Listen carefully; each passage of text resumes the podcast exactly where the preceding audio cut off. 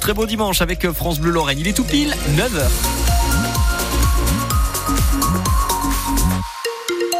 Les informations de 9h sont présentées par Mathilde Ansker. Et un petit coup d'œil à la météo avant ça, bon, il fait pas beau aujourd'hui. Hein. Bon, oui, on peut le résumer comme de ça. la pluie, on peut le résumer comme ça tout à fait. Un ciel gris ce matin, ciel gris cet après-midi, de la pluie toute la journée. Et en fin de journée, quelques éclaircies selon Météo France. Point complet sur euh, votre météo de ce dimanche 11 février 2024, après le journal de 9h. Et ce matin, on vous présente un Lorrain qui va faire parler de lui. Il s'appelle Alexandre Bott et il s'apprête à participer au concours de Mister France. Il est déjà Mister Lorraine et il espère bien décrocher une nouvelle écharpe samedi, jour de finale de Mister France. Alexandre Bott nous vient de Valmont et s'il se présente à des concours de beauté, eh bien, c'est aussi pour réussir à mieux s'accepter. Bradley de Souza, vous nous faites rencontrer ce Valmontois. Joe de ses 1m90, cheveux courts bruns et regard ténébreux. Après le regard ténébreux, je suis d'accord, oui et non. Alexandre Bott avoue à demi-mot qu'il a toujours été plutôt beau gosse. Je m'entretiens, je prends soin de moi. Peut-être mon apparence, elle est telle qu'elle, mais au fin fond, il y a une belle personne qui se trouve. Car même s'il montre une certaine assurance, son physique n'a pas toujours été un avantage. À l'école, il est souvent harcelé. Des remarques euh, pour me rabaisser, enfin, il y avait pas mal de jalousie, on mettait souvent à l'écart. Quand je me revois le petit Alexandre, il était quand même euh, souvent incompris, il était dans la recherche de compréhension. Pourquoi moi? Qu'est-ce que j'ai fait de mal? Alors Alexandre Bott décide d'arrêter ses études à 18 ans. Il devient chauffeur poids lourd pendant 6 ans avant de s'envoler pour le Canada l'an dernier tout seul. Ce voyage est un déclic pour lui. Parce que c'est c'est dans l'inconfort, dans ce genre de situation, de- dans des aventures comme celle-ci, qu'on peut se rendre compte de nos capacités, ce dont on est capable. Une confiance retrouvée, ce Valmontois de 25 ans revient en France et décide de participer à ce concours de beauté. Il y a la confiance en soi, l'estime de soi. Je mets souvent à une valeur euh, plus négative que ce que je peux être. Ce concours, c'est se prouver à soi-même qu'on vaut plus que ce que l'on pense. Alexandre Bott qui espère aussi que cette expérience lui ouvrira les portes du mannequinat. Le reportage de Bradley de Souza. Et comme Mister Lorraine, beaucoup d'enfants ont été mis à l'écart dans la cour de récré ou en dehors. Et c'est pour eux, c'est pour ça que euh, des médecins créent un nouveau jeu de société. Ça s'appelle Riposte. Le but, c'est de travailler la répartie. La répartie qui est un atout précieux, assure euh, François Freund. C'est l'un des créateurs du jeu. Riposte, en fait, c'est un jeu qui permet d'aider les jeunes à développer leurs compétences et on les aide en fait à, à faire face aux attaques verbales. Une attaque verbale, c'est quelque chose qu'on nous dit avec une intention un peu de nous nuire, voilà. Et donc, euh, comment est-ce qu'on se préserve vis-à-vis de ça?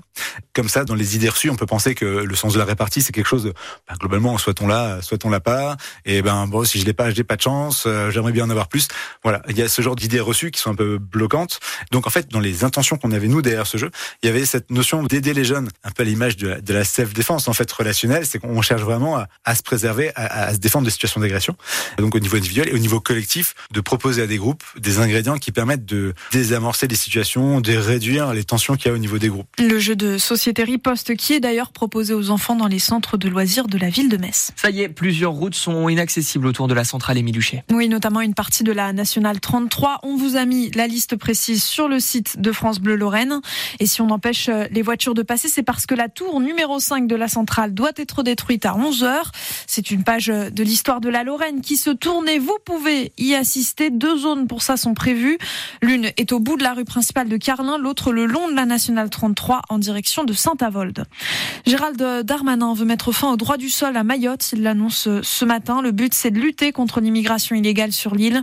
Il doit pour cela réviser la Constitution. Des manifestants anti-JO rassemblés hier à Metz. Ils étaient une dizaine place de la République et ils protestent contre les Jeux de 2030. C'est loin, mais pas tant que ça parce que ces Jeux de 2030 seront attribués fin juillet et il est très probable qu'ils se fassent en France, dans les Alpes.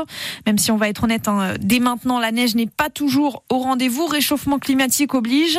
Alors, pour certains écologi- écologistes, c'est une hérésie climatique. François Drapier est l'un des représentants de ce collectif No JO 2030. Les JO d'hiver 2030, voilà, c'est quand même dans une échéance 6 ans. Quand on voit à quelle vitesse les choses s'accélèrent sur le plan du réchauffement climatique, il faut absolument, oui, oui, les JO d'hiver, c'est une priorité d'arrêter ça, oui. C'est-à-dire qu'il y a vraiment une artificialisation de toutes les compétitions. Le ski, c'est quand même très emblématique. En tout cas, les épreuves nordiques euh, d'hiver euh, sont emblématiques vraiment de cette artificialisation. Et euh, par voie de conséquence, ça va, si vraiment ça continue dans ce sens, ça va être création de bassines pour avoir des réserves d'eau pour pouvoir fournir les canaux à nage. C'est déjà le cas d'ailleurs hein, dans plein de. Donc euh, voilà, on va vers quelque chose qui est aberrant. C'est pour ça que nous, on a décidé de s'organiser et de créer un petit mouvement sur Metz qui peut-être fera tâche d'huile. On essaiera de se faire entendre, mais euh, il faut impérativement qu'il y ait une prise de conscience des gens et voilà, une petite action comme celle qu'on est en train de faire. Je pense qu'elle va, aussi, par des discussions comme celles qu'on a maintenant, permettre aux, mentalités d'évoluer parce que et à la prise de conscience parce que voilà, c'est le réchauffement climatique, il n'est pas ciblé sur euh, telle ou telle personne, il est, mondial. François Drapier du collectif No JO 2030. En handball, les Messines jouent tout à l'heure en Ligue des Champions. Elles affrontent les Danoises d'Icast dans l'après-midi. Si elles gagnent, elles peuvent valider leur place en quart de finale. Les handballeuses Messines qui sont premières de leur groupe alors que les Danoises sont troisièmes. Enfin, des sourires sur les visages des joueurs du 15 de France. Oui, soulagés euh, hier d'avoir retrouvé le goût de la victoire. Les Bleus gagnent en Écosse à l'occasion euh, de la deuxième journée du tournoi des Six Nations.